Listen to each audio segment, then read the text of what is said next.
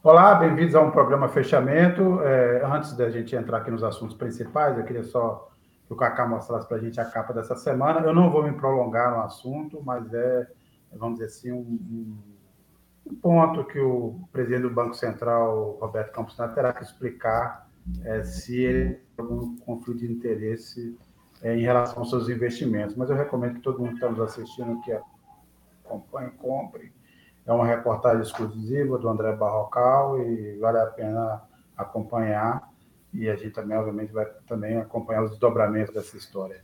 É, o título dessa semana aqui, a apresentação desse programa, é, trata de duas guerras, essa guerra que se desenrola no Brasil há muito tempo, essa guerra civil, de certa de medida, é, essa crise de segurança que agora se mostra mais uma vez no Rio de Janeiro, e também vamos falar depois um pouco sobre o que está acontecendo, os últimos acontecimentos lá é, no conflito entre Israel e Hamas é, na faixa de Gaza.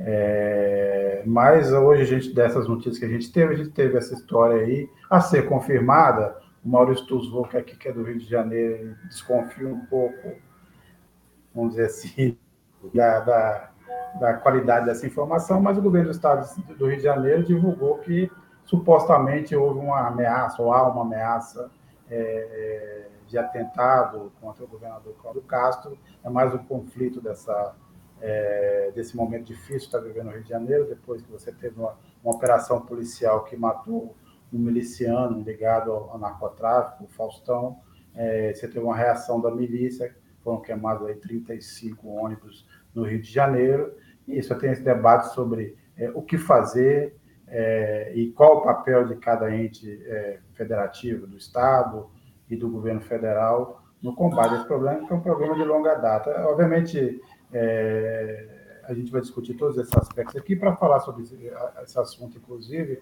a gente recebe hoje o Daniel Siqueira, desculpe, que é o é, conselheiro do Fórum Brasileiro de Segurança Pública.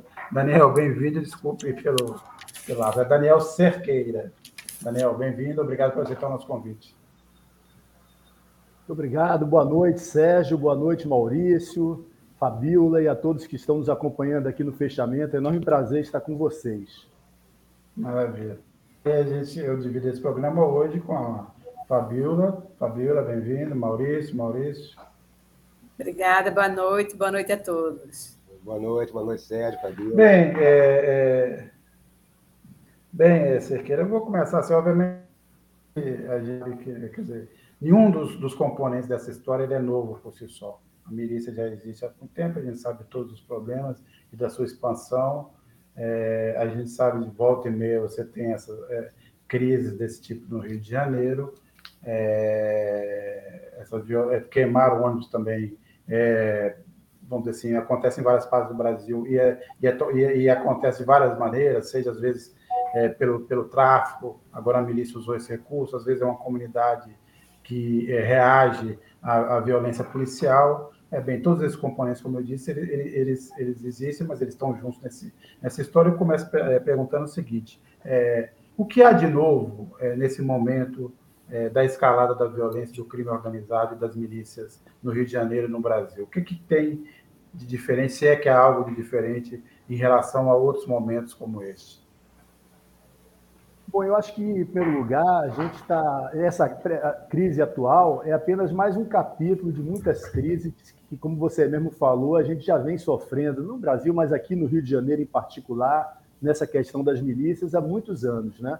Então, não é, não é um fato novo, é simplesmente algo, é uma crise é, crônica que acontece por repetições de erros e, além disso, por ignorar o maior problema que nós temos hoje de segurança pública no Rio de Janeiro, que é exatamente a formação da maior organização criminosa que nós temos no Brasil, que é uma organização que liga as milícias, a banda, a banda podre das polícias e a banda podre da política carioca. Esse é um problema que não começou hoje. Só que a gente geralmente é, ou as autoridades, é, é, muitas vezes, como até o próprio secretário de Segurança, lá em 2006, Roberto Precioso, numa, numa série de ataques que houve, ele falou: milícia, não existe milícia, né? É, isso é, é, pura besteira. Então, é, as autoridades, geralmente, elas oscilam entre negando o problema ou então, num, num golpe de prestidigitação, colocam o inimigo maior, que é sempre a facção, o Comando Vermelho, quando, na verdade, o grande problema que nós temos aqui no, no Rio de Janeiro é exatamente a corrupção de setores das nossas polícias ligados à política. Esse é o grande problema. Enquanto a gente não enfrentar esse problema de cara, com a reforma radical das polícias cariocas, podemos esquecer o combate a Comando Vermelho e outras facções, porque se a gente tem uma polícia corrompida, nada vai funcionar ali. É, Daniel, o, nessa ação aí do governo federal, né, no combate à violência no Rio de Janeiro, é, existe a possibilidade do Ministério da Fazenda também entrar, né, atuar né, nesse processo, é, em busca de descobrir o caminho do dinheiro, quem financia né, essas milícias, esses grupos é, do crime organizado, é, é, um dos caminhos, isso, isso de fato pode levar né, a uma solução, digamos assim, ou mesmo minimizar é, esse problema da violência no Rio de Janeiro? Não, isso é, isso é importante, a gente quebrar a cadeia de financeira que, do suporte econômico das milícias, isso sem dúvida é fundamental. Mas eu queria, é, antes de falar de, de soluções, né, falar de dois, duas questões que estão presentes aí na sua pergunta. A primeira a gente, antes de ter esse ataque aos 30, os incêndios aos 35 ônibus, na semana anterior, quer dizer, o governador indicou um novo secretário de Polícia Civil, que já é uma coisa absurda, esdrúxula, não haver um secretário de segurança. Tem um secretário aqui no Rio de Polícia Civil e um secretário de Polícia Militar, que na verdade é uma forma de resguardar interesses corporativos. Você fica no seu quadrado, eu fico no meu, e ninguém se apurrinha com isso. Então, já é uma coisa esdrúxula, né? Mas a questão toda é que este, é, o secretário que foi indicado e que agora foi desindicado, pelo que eu ouvi uma notícia hoje, né, ele foi indicado por um deputado, o Márcio Canela, que é ligado a milicianos. No escritório dele trabalha é, a mulher de um miliciano condenado em 2017 por vários crimes de homicídio e também por chefiar a milícia exatamente no território onde é a base eleitoral é, desse, deputado, é, desse deputado. Então, fica difícil a gente entender como que o governo é, estadual é, sai com bravatas dizendo que, é, o, o, que o, o, crime organizado, a milícia não vai desafiar o Estado. Já desafiou, já entrou na sala de estar, quebrou a cristaleira, cuspiu em cima da mesa, já, já acabou, não tem, não tem mais desafio. Né? E, e, e a gente vê que exatamente tem essa ligação entre a política é a banda podre da política e a banda podre das polícias. Então, esse é um problema central. O governo federal ele tem tentando entrar, mas eu acho que o governo federal está meio no meio de algumas ações que fazem sentido, como essa de trazer o COAF, né, quebrar o elo financeiro da cadeia de valor da milícia, né, me parece que o governo federal também está num universo paralelo.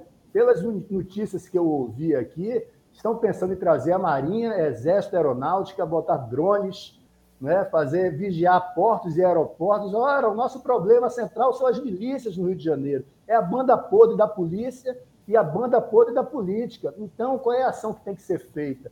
Não é simples, não, é, não são ações é, tópicas, pontuais e que eventualmente vão dar uma, vão, vão dar uma resposta midiática, né? Mas são respostas simples e duradouras, como a gente já fez no Brasil. Vou dar um exemplo. Em 2002, no estado do Espírito Santo, havia uma organização criminosa muito parecida com aqui no Rio, e que o chefe da, da, da, da, da gangue era exatamente o presidente da Assembleia Legislativa. O braço armado dessa facção era o coronel da Polícia Militar. O, o, titular das execuções penais era também do grupo. Como é que isso foi quebrado? Uma força-tarefa, na época foi 2002, governo Fernando Henrique Cardoso, que levou para lá a Polícia Federal, o Ministério Público Federal, eles fizeram uma investigação, inteligência, prenderam esses cabeças, eles foram é, para prisões lá no, em outros estados, né? e a partir daí o Espírito Santo começou a tirar é, é o pé da lama naquele sentido de, de, de, de uma vida com facções. Né? No Rio de Janeiro, a gente perdeu aqui no Rio de Janeiro a capacidade de uma solução endógena, ou seja, uma solução feita pelo próprio Rio, tendo em vista a degradação institucional das nossas organizações aqui, não só policiais, mas políticas. Portanto, o, a, a, presença do governo federal é importante, mas de que forma? De duas formas. Primeiro, estabelecendo essa força-tarefa com um único, exclusivo objetivo. Não é olhar droga, não é olhar comando vermelho, mas é, é, é fazer um processo de inteligência e investigação para fazer a depuração dessas bandas podres que eu falei. Né? Então, é fazer um trabalho sério de inteligência para prender esses cabeças, né? e, ao mesmo tempo, numa segunda linha, fazer um trabalho também para quebrar é, a, o braço econômico dessas milícias. Né? E aí sim entra a COAF, eventualmente entram outras organizações. Né? Tem que se fazer também uma articulação para poder se depurar essa banda podre, né? Tem que se fazer uma articulação com, com o próprio Supremo Tribunal Federal, com a Justiça Federal, uma articulação para que é, soluções sejam feitas, porque muitas vezes aqui no Rio a gente vê casos de milicianos acusados de homicídios que mais à frente ele é solto pela justiça. Então tem que haver um processo de concertação política desse processo aí envolvendo essas várias organizações. E um outro e um outro eixo que tem que ser feito é o seguinte: por que que, o que, que é esse modelo de negócio chamado milícia no Rio? É um modelo de negócio que tem três, é, tem três elementos. Né? O primeiro elemento é o domínio é, territorial armado. O segundo é a exploração econômica do território. E o terceiro é o monopólio político ali, ou seja, uma vez que a milícia está ali, as pessoas só votam naquele, naquela pessoa indicada pelos, pelos milicianos locais. Quem é, da, é opositor àquele nome ali não entra nem naquela região. Então, essa ação policial tem que entrar e desarmar isso, mas, além disso, a gente tem que eliminar as lacunas onde as milícias exploram economicamente e ganham dinheiro. Né? Então, a milícia ela nasce exatamente da, da, ausência do Estado. Então, a gente tem que entender onde que o Estado está ausente e a gente tem que preencher essas lacunas. Né? E, claro, tem que ter esse trabalho de inteligência policial que envolve não só polícias, a banda podre da polícia, da política, mas também até servidores municipais. Grilagem, esse processo de grilagem, construção irregular, como aqueles prédios que caíram outro dia aqui no, no, no Musema, só acontece porque também há condescendência de servidores, de fiscais da prefeitura. Então tem que haver o trabalho, tem que ser nessa linha, com foco exclusivo nessa, é, nessa maior organização criminosa que nós temos no Rio de Janeiro. Daniel, é, você foi muito feliz em fazer essa, mencionar o Espírito Santo, né? É, naquela época muitos falavam na imprensa, né, sobre o narco-estado, né, que seria a situação do Espírito Santo na ocasião como você falou, foi a partir da, da, de um trabalho feito do governo do Paulo Hartmann que isso começou a ser, ser, ser é, revisto lá e acabou tendo um, um, alto grau de sucesso. Aqui no Rio, hoje, é, a situação talvez seja pior ainda do que foi, na, na, apesar de não chamar a imprensa, não, não, não usar esse termo de narco-estado, mas nós temos uma situação hoje, uma infiltração muito grande é, dentro do poder público, não, a gente fala não somente de parlamentares eleitos com, poder, com, com apoio da milícia, como também nós temos aqui no Rio de Janeiro é, é, pessoas que, que, que, foram acusadas de envolvimento com a milícia que estão no Tribunal de Conta do Estado, né? É, quer dizer, nós, nós, temos um grau de envolvimento tal que eu te pergunto, é possível, porque sempre se fala em parceria, né? É, o, o presidente Lula, por exemplo, semana passada falou, não, é uma questão nacional, não posso só botar nas costas dos estados, porque isso sempre foi feito, colocar a questão da segurança pública nas costas dos governos estaduais. Temos que ter parceria. Mas no caso do Rio, você acha que essa parceria é possível em algum ponto? Ou você acha que o governo federal deveria fazer uma, uma intervenção? Eu não falo dessa intervenção é, padrão de colocar tropas, Força Nacional de Segurança e invadir comunidade, nada disso. Fazer uma intervenção de fato é, na estrutura do poder de segurança pública no Rio para poder neutralizar essa corrupção que existe hoje dentro das forças de segurança? Perfeito, Maurício. Você notou é, bem que existe, claro, uma diferença entre o exemplo que eu citei do Espírito Santo e do Rio de Janeiro, que tem uma diferença de escala brutal, né? Mas, no caso do Espírito Santo, era um problemaço que não se resolvia há, há muito tempo, lá mais de década, né? E aí, por uma ação do governo federal em 2002, ou seja, portanto, antes do governo Artung, do governador Artung entrar, né? É, começa é, a haver uma possibilidade de uma mudança na gestão é, política e uma mudança é, é, é na forma de administração dos do próprios recursos do Estado, né? No Rio de Janeiro, eu acho que a situação, o, o nível de dificuldade, como você bem lembrou, é muito maior. Né? É, é, eu diria que, de fato, as, as organizações políticas, jurídicas e policiais no Rio de Janeiro hoje perderam a condição é, de exogenamente, ou seja, da, a solução sair daqui do, do Rio mesmo. Né? É, a gente vê vários governadores aqui que foram presos no Rio de Janeiro Ora, o Ministério Público Federal, Justiça Federal, ninguém viu. Para esses governadores serem presos, teve que vir uma força externa do governo federal, Ministério Público Federal Justiça Federal. Então, eu acho que tem que haver é, esse exercício aí do governo federal colocar foco. Eu acho que não precisa uma intervenção. Uma intervenção é, é algo político muito radical, que é basicamente para o país, né? do ponto de vista parlamentar, legislativo. Né? Mas eu acho que, se for feito um trabalho sério, com uma força-tarefa, é, com policiais federais, com o Ministério Público Federal, fazer uma articulação é, com o poder ju jurídico maior, que é o Supremo Tribunal Federal, com a Justiça Federal, é, para haver um, um, alinhamento desses interesses, é o seguinte: nós vamos dar um ponto final, ou pelo menos vamos mitigar muito esse problema é, dessa organização criminosa. Veja que nos últimos 16 anos aqui no Rio, estudos de pesquisadores da UF mostraram que as milícias cresceram 367%. 10% da área do Estado é dominada por milícias. Se a gente for fazer um retrospecto e caminhar antes dessa própria milícia que gerou esse, esse, esse modelo de negócio que a gente vê hoje como milícia aqui, que começa lá no, no, na favela do Rio das Pedras, com o Nadinho e um inspetor da polícia, se a gente voltar antes, no Rio de Janeiro, desde a década de 90, a gente vai ver que as grandes crises de segurança, a maioria, se não é, quase a totalidade delas, tem a ver com banda apoio da polícia e milícias. Né? Começa desde aquelas chacinas, e casos que são nacionais, o amigo aqui que está nos assistindo aqui de toda a parte do Brasil vão lembrar desses casos, né? É, da chacina da Candelária, é, da chacina de Vigário Geral em 93, as duas, né? onde mataram é, na Candelária oito pessoas, mataram 21 né, em Vigário Geral. Quem eram os autores? Eram policiais ligados a grupos de extermínio, Polícia Mineira, que também é uma origem dessas milícias que nós temos. Né? De lá para cá, a gente viu inúmeros casos. Né? Eu até é, tinha é, pegado alguns aqui. 2006 teve ataque, vários ataques do, do, do, do Comando Vermelho, do, das facções criminosas, reclamando que a polícia e as milícias estavam atacando demais.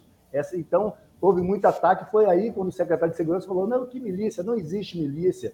Houve a morte da, da juíza Patrícia Cioli, houve a morte da Marielle. Né? Então, se a gente for lembrar os casos que acontecem aqui, geralmente, que geram essas grandes crises que têm repercussão nacional, vocês podem ter certeza que a grande maioria delas tem dedo de grupos de extermínio, esquadrões, os antigos esquadrões da morte, grupos de extermínio, milícias, banda podre da, da polícia e, por trás disso, a banda podre da política também. A gente tem recebido aqui várias mensagens. O Emerson, por exemplo, Rio de Janeiro é outro mundo. Quem manda é o crime. O Marcos Magalhães. O Rio de Janeiro deveria mudar de nome para Rio das Mortes ou Rio em crise permanente o Jorge Portugal. Não podemos ignorar o fato de que as milícias receberam apoio da Globo para convencer a população de que era uma força benéfica. O Rui Donato. Os e os bolsonaros botavam as fuças para dizer que milicianos não eram marginais, era um novo policiamento.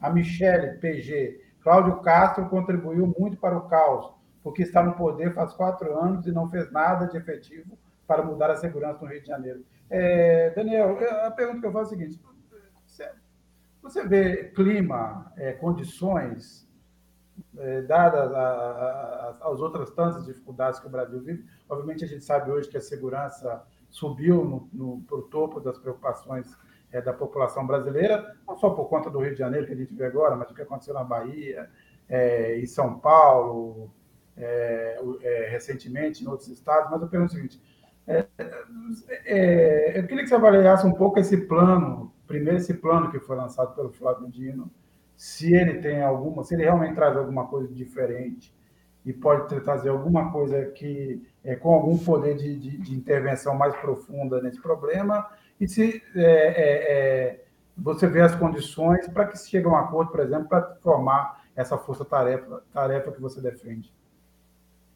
Bom, primeiro ponto, né, é agradecer aí os comentários aí de todo mundo que está participando aqui dessa conversa, né, e dizer assim, tem vários nomes possíveis. O nome que eu acho mais interessante foi dado pelo colega de vocês aqui, o Bruno Pasmanso, quando ele falou da República das Milícias, ele escreveu esse livro lá atrás, né? ele não podia ter sido mais é, é assertivo. Eu acho que é o título melhor que a gente poderia ter aqui no Rio de Janeiro. Né? Mas eu acho o seguinte, que é aquele negócio, é o clima de barata voa a crise. Né? Quando a crise acontece, temos que ter uma solução, fazer alguma coisa até para dar resposta à mídia. Afinal, os jornalistas estão lá na porta, lá, e aí, o que vão fazer? Então, daí, dessa hora, surgem as, é, as soluções milagrosas, né? E essas soluções milagrosas, se você for ver, muitas vezes elas se repetem, se repetem, e nunca deram resultado. Aquilo que o meu velho professor, Mário Henrique Simonsen, ele falava, ele falava do teorema da contra-indução, jocosamente, claro, que dizer que no Brasil, quando algo der errado, uma política pública der errada, a gente continua repetindo inúmeras vezes para ver se em algum momento ela dá certo. Né? Então, vejam, eu acho que entre algumas ações que são eh, corretas, como, por exemplo, botar o COAF, é, fazer um, uma, uma força-tarefa para investigar essa, essa, essa, essa estrutura financeira, econômica, para quebrar as pernas econômicas da milícia, isso é fundamental. Mas, por outro lado, a gente vê, a gente percebe o seguinte, que olhando o conjunto da obra do que foi é, colocado, pelo menos pelo que está nos jornais, pelo que a gente lê nos jornais, é basicamente, eu acho que vive-se num mundo paralelo. Né?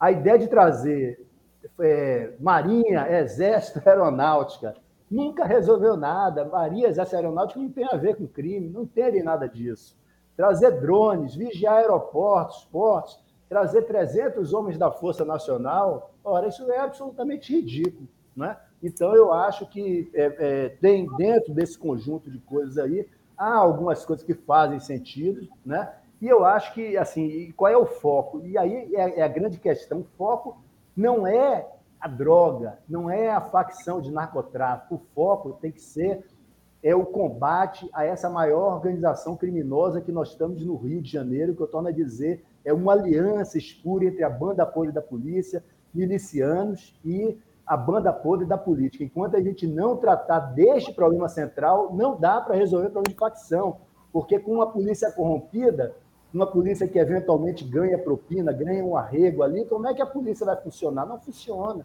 Então a gente tem que fazer como fizeram, aliás, os exemplos que a gente tem até internacionais, né?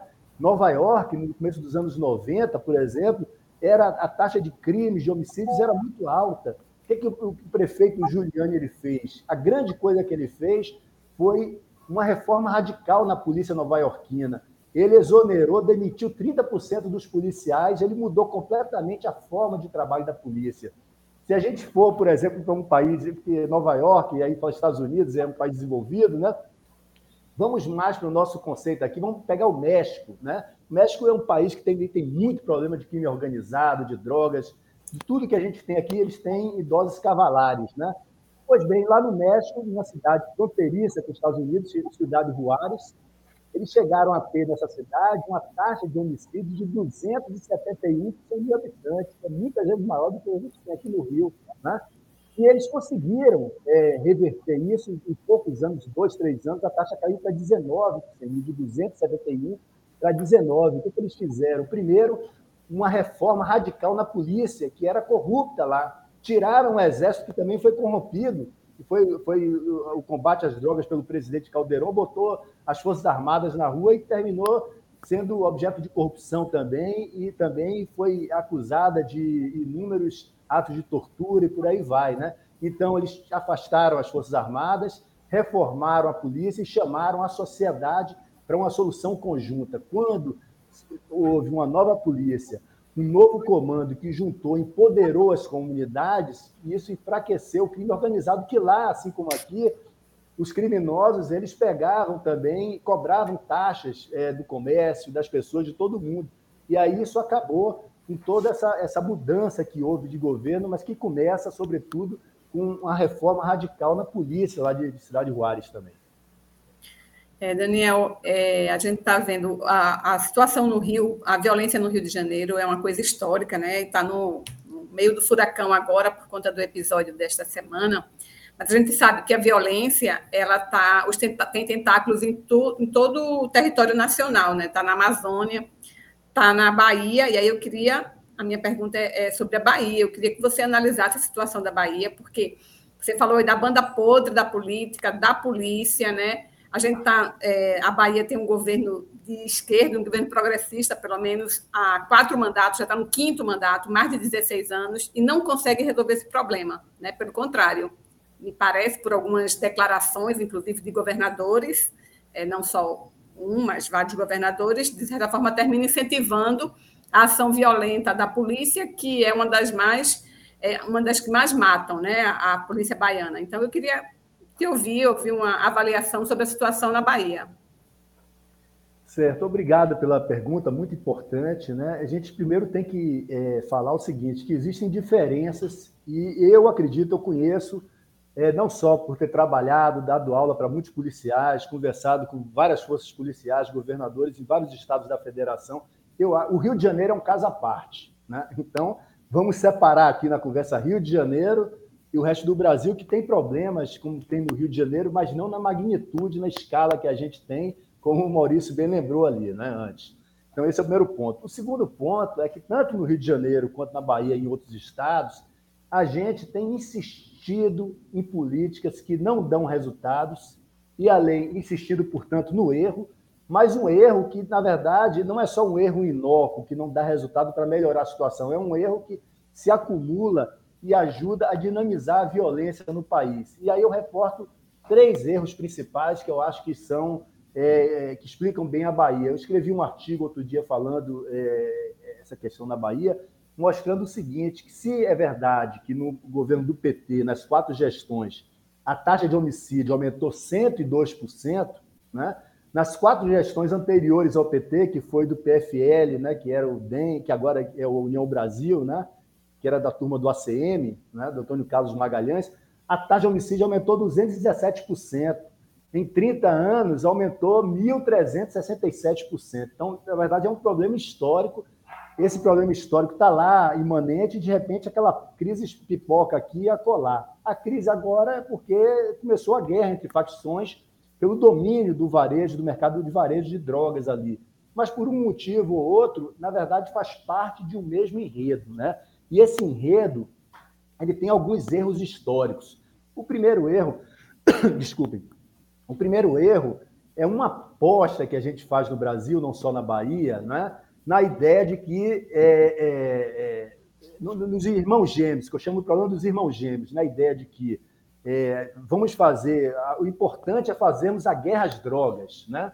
Fazemos a guerra às drogas e prender. Temos que prender todo mundo, né? Ora, a gente sabe o seguinte, que nenhuma polícia do mundo consegue prender todo mundo. Nos últimos 50 anos nos Estados Unidos e na Europa, a taxa de crimes cresce cinco vezes mais do que o número de policiais. Cada prisão que você faz, além de você desperdiçar recursos públicos que poderiam é, ser orientados para aqueles criminosos, para a prisão daqueles criminosos que mais perigo causam à sociedade. Além disso, a gente termina prendendo nesse bolo, sobretudo de guerra às drogas, aquele pequeno traficante, o aviãozinho, o cara que furtou, roubou alguma coisa ali na esquina, e a gente enche as cadeias é, de, de, de, presos em que a superlotação é um elemento que faz perder o controle é, das cadeias pelo Estado. E, ela ali, e é dali, das cadeias é, superlotadas, é que nascem as facções criminosas. Então, hoje, na Bahia, nós temos de 10 a 35 facções, segundo consta, né?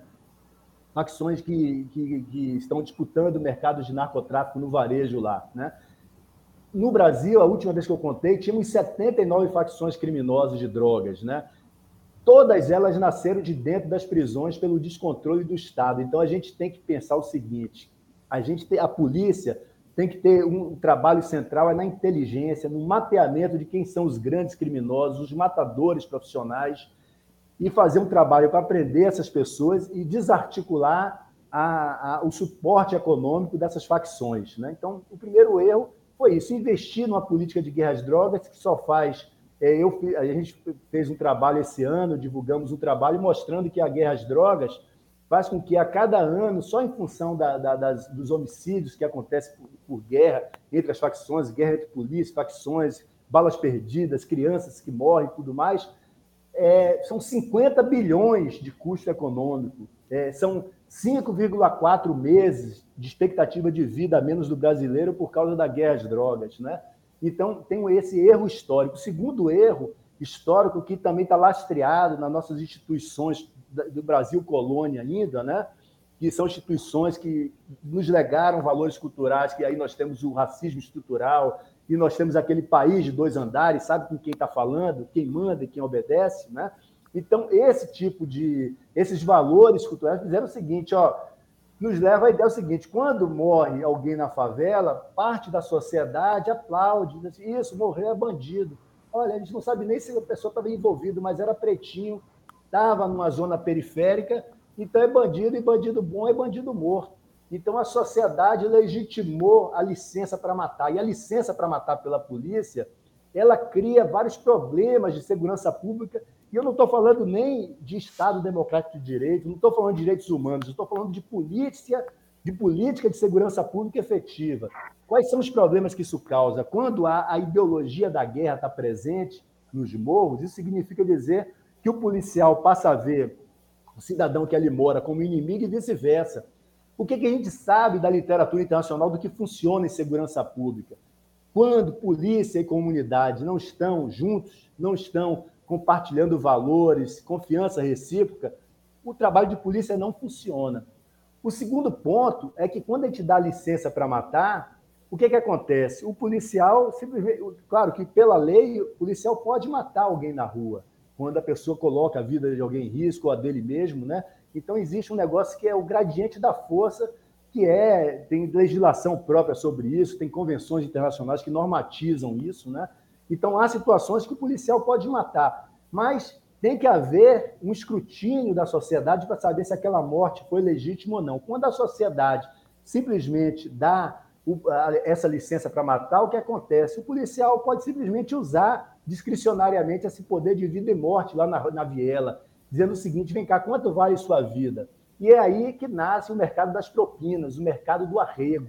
Né? Diz o seguinte: olha, eu posso agora te matar, quanto é que vale a sua vida? E aí há, um processo de negociação, de arrego, e isso coloca a perder todo o trabalho de segurança pública. E, por último, esse erro histórico que a gente tem na Bahia, vem cometendo, vem, vem reproduzindo um modelo carlista lá desde a década de 80, né? é, é, traz um problema também, uma vítima que a gente fala pouco, mas temos que falar, dos nossos valorosos profissionais da segurança pública. Há um livro é, que é muito utilizado por todas as forças de segurança dos Estados Unidos, escrito por um tenente-coronel do Exército Americano, que ele, ele fala do custo disruptivo da ideia da morte todo dia na vida do policial.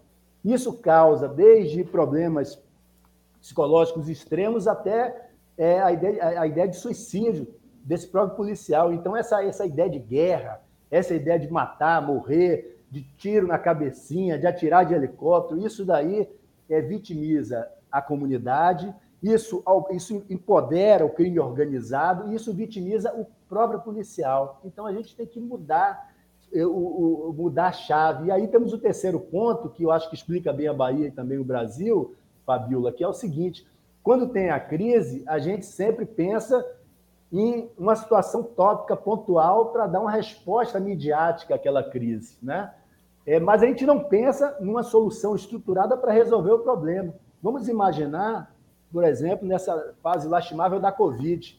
Imagine se os médicos fossem tratar as pessoas simplesmente olhando se o cara estava com febre alta ou dando oxigênio. É importante, é. Está em crise, o cara pode morrer de febre alta ou de falta de oxigênio.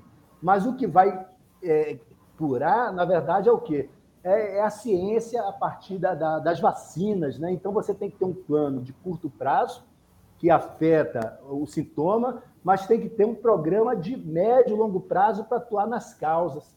Então, na segurança pública, a gente sempre fica nessa política de enxugar gelo, na política de apagar incêndio, na base da improvisação, do achismo, e a gente não faz o que deveria ter feito. No caso do Rio de Janeiro, o ponto um dessa agenda é acabar com essa organização criminosa aí que envolve milícia, política e, e a banda apoio da polícia, né? Mas é, é, no Brasil e também no Rio de Janeiro, a gente tem que atacar um outro ponto. A gente sabe, por exemplo, que o crime é muito concentrado.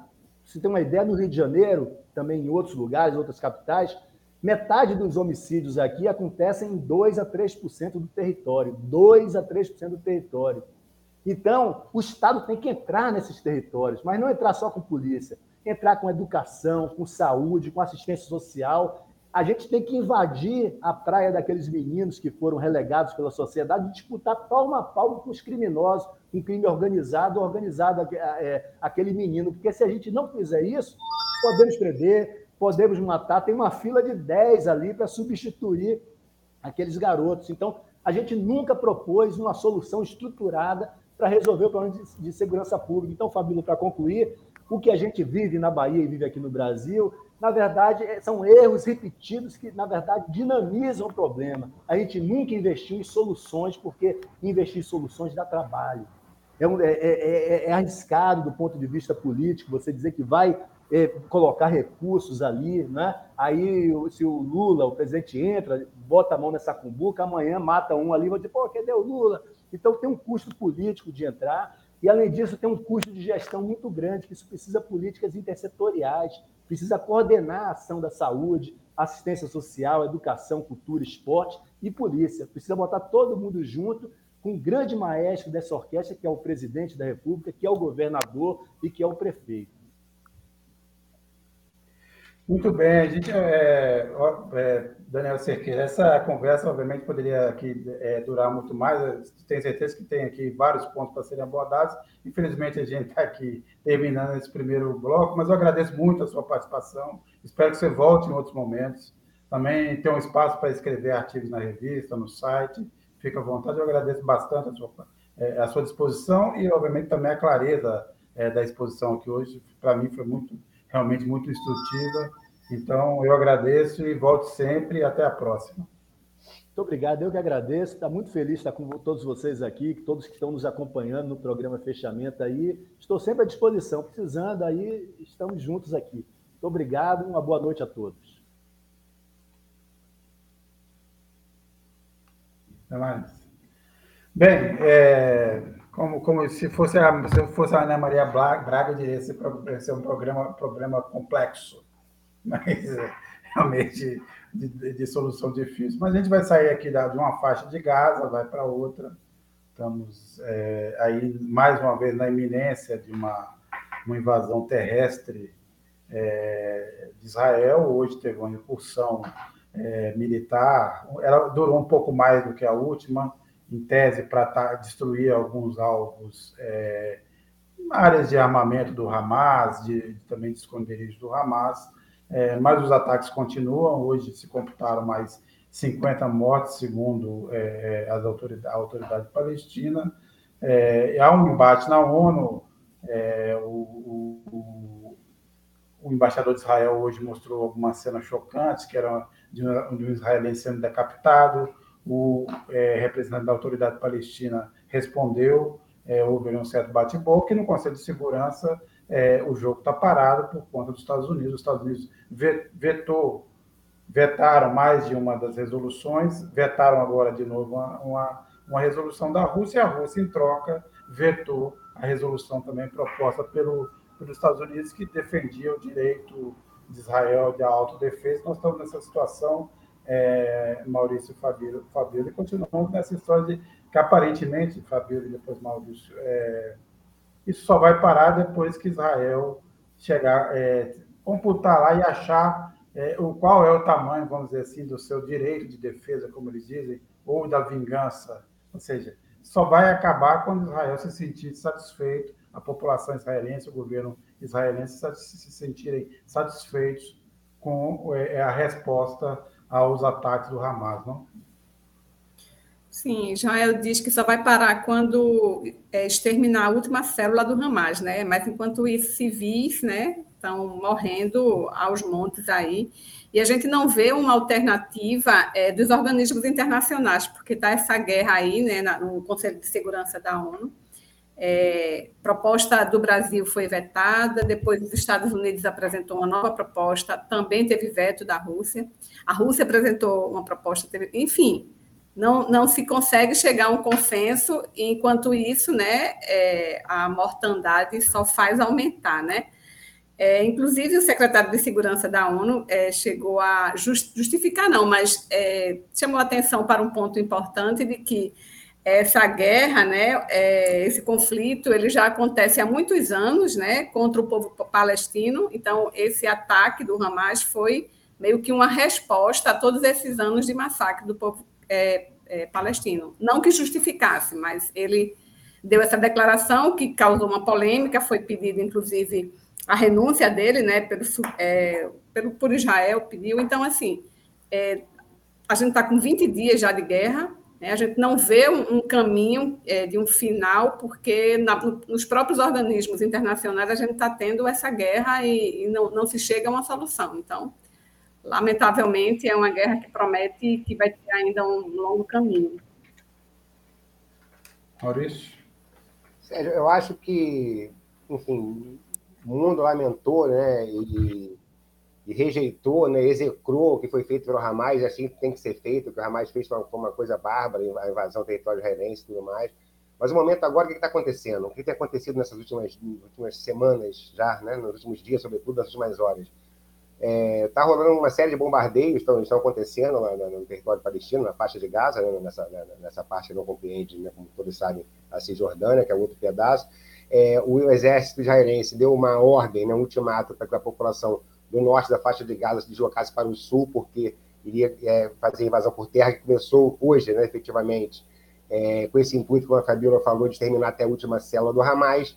Só que nós temos que ficar muito atento ao que está acontecendo hoje. O que está acontecendo hoje é um, é um, perigo muito grande de, de, de genocídio mesmo, de limpeza étnica naquela, naquela, naquela região. É, sobretudo pelo ódio que está sentindo hoje a, a, sociedade israelense em relação ao que aconteceu. É um clima de revanchismo, de, de, é, de retaliação muito grande. Né? Alguém falou agora, não me lembro quem, que é que o problema lá é que um, um enxerga no outro a própria morte. Eu acho que isso está muito presente lá hoje. Mas o fato é que, quando o, o exército israelense fala que vai exterminar até a última célula do Hamas, eu estava é, é, até refletindo até mais cedo, estava pensando, é como se fosse, estava como de Janeiro, né, pensando numa faixa de casa para outra, para outro lado com segurança. Dominados pelo tráfico, por exemplo, existe uma gama de pessoas que trabalham é, é, o que a polícia chama de associado ao tráfico, né?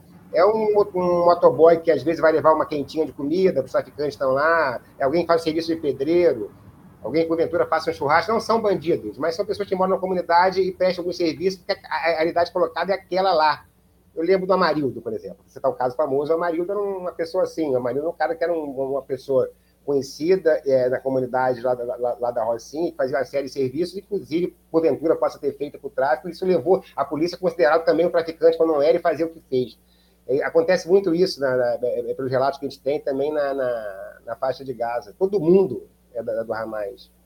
Se o Israel considerar que quem conserta é um eletricista que conserta alguma coisa no escritório do Hamas é do Hamas, se alguém que, que, que dá um motorista que leva é, um, um, alguém da de um lugar para outro é do Hamas, aí realmente vai ter que matar muita gente. Isso é muito preocupante. O mundo tem que estar atento a isso. A segunda questão, Sérgio Fabíola, que eu queria colocar é sobre a crise que enfrenta hoje o multilateralismo. Né? O Sérgio colocou muito bem a questão da paralisia terrível do, do, do, do perdão, do Conselho de Segurança da ONU, que o Brasil está presidindo agora, é, como o Sérgio relatou aí, os russos tentaram colocar, os Estados Unidos vetam, vetou do Brasil também, aí os Estados Unidos apresentou uma, os russos e os chineses também vetaram. Dizer, é ultrapassado o modelo do Conselho de Segurança, né? o governo Lula, o governo brasileiro defende essa ampliação permanente do Conselho, mas é uma coisa que tem que ser discutida muito, gente, porque o, nesse momento de avanço da extrema-direita em vários pontos do planeta, o multilateralismo está em crise, e quando você vê, por exemplo, o embaixador de Israel, o Gilad Erdan, é, ele pedir a, a, a saída, né, a, a, demissão sumária do, do secretário-geral da ONU, o português Antônio Guterres, né, o primeiro-ministro de Portugal,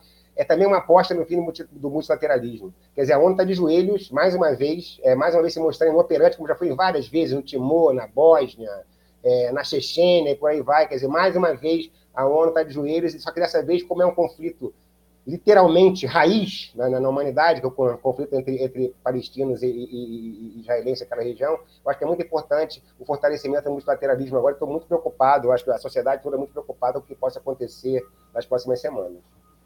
É, de qualquer forma, a gente sabe que os Estados Unidos garantem uma espécie de salvo-conduto a Israel, só levantando um ponto, Maurício Fabiola, é, a, a, a, autoridade palestina não faz parte do Tribunal Penal Internacional, mas aceita a jurisdição do Tribunal Penal Internacional. Isso quer dizer que o Tribunal Penal Internacional, por exemplo, poderá eventualmente vir a julgar é, é, é integrantes do Hamas é, por crimes de guerra. Mas Israel não está no Tribunal Penal Internacional, não aceita a jurisdição e, portanto, não pode ser julgado nesse ambiente multilateral. E tem a defesa dos Estados Unidos. Os Estados Unidos está segurando a situação é, no Conselho da ONU, no Conselho de Segurança da ONU, para que Israel possa fazer uma incursão terrestre e, e fazer a sua vingança. Outro dia eu vi um vídeo muito interessante de um comediante palestino, foi num programa de um é, é, de um desses direitistas é, mais radicais dos Estados Unidos, ele faz uma pergunta que continua. Primeiro, a morte na Cisjordânia, onde o, o Hamas não, não, está. Já foram mortos mais de 100 palestinos na Cisjordânia ocupada, é uma região onde o Hamas não, não atua. E segundo, ele perguntou o seguinte: qual é a taxa de câmbio para as mortes? Quantos palestinos precisarão ser mortos para vingar a morte de um israelense? Essa é uma, é uma pergunta central. E essa foi uma das coisas que o, que o Antônio Guterres levantou, totalmente racional. Foi uma fala tranquila. Ele condenou o Hamas, mas disse: você não pode ter uma punição coletiva aos palestinos. E isso é um problema que não nasceu no vácuo. Ele existe há ao menos 56 anos. No caso da faixa de Gaza, são 56 anos desde a invasão de Israel, que é, ocupou aquela área e transformou aquilo e isolou é, é, criou, na verdade, a maior prisão a céu aberto do mundo, que é o que a faixa de Gaza é. Então, essa é a situação atual e, e, eu não vejo. Agora, as consequências, a gente sabe quais são. Mais estabilidade no mundo, mais estabilidade primeiro no Oriente Médio. As relações estavam sendo reconstruídas, se esgarçaram novamente. Depois, mais violência no mundo. É o mesmo efeito da guerra ao terror. E é engraçado que eu estou aqui é, em Lisboa, é, vocês sabem, e a Europa, essa altura, é, como nunca, virou uma, um apêndice dos Estados Unidos, sem perceber que ela é a que mais sofre diretamente é, com, com, a, com, com, os efeitos do mundo ocidental, a que mais sofre diretamente, porque não é nos Estados Unidos, tirando o 11 de setembro, você não vê ataques e, e aquele atentado em Boston, talvez na corrida, é, você não vê com frequência ataques terroristas nos Estados Unidos. Você vê aonde? É, foi na Espanha, foi, foi, na, foi, na, foi na Rússia uma vez, é, foi na Holanda, é, é, é, é, aqui, é a Europa que acaba sendo o centro e atrai para o Ocidente esse problema, centralmente se espalha pelo mundo. É mais medo no mundo e mais instabilidade no Oriente Médio. É isso que Israel acaba criando. Eu queria agradecer quem nos acompanhou até agora, lembrando também que é, contribuam para a revista, com a revista, façam Pix, assinem a revista, é, é, é, assinem o canal da Carta Capital no YouTube, ajudem como puderem. É, eu agradeço muito quem nos acompanhou até agora, Fabíola, Maurício também. Agradeço mais uma vez a honra de dividir esse programa com vocês. Então, até a próxima, até, até breve. Tchau, gente.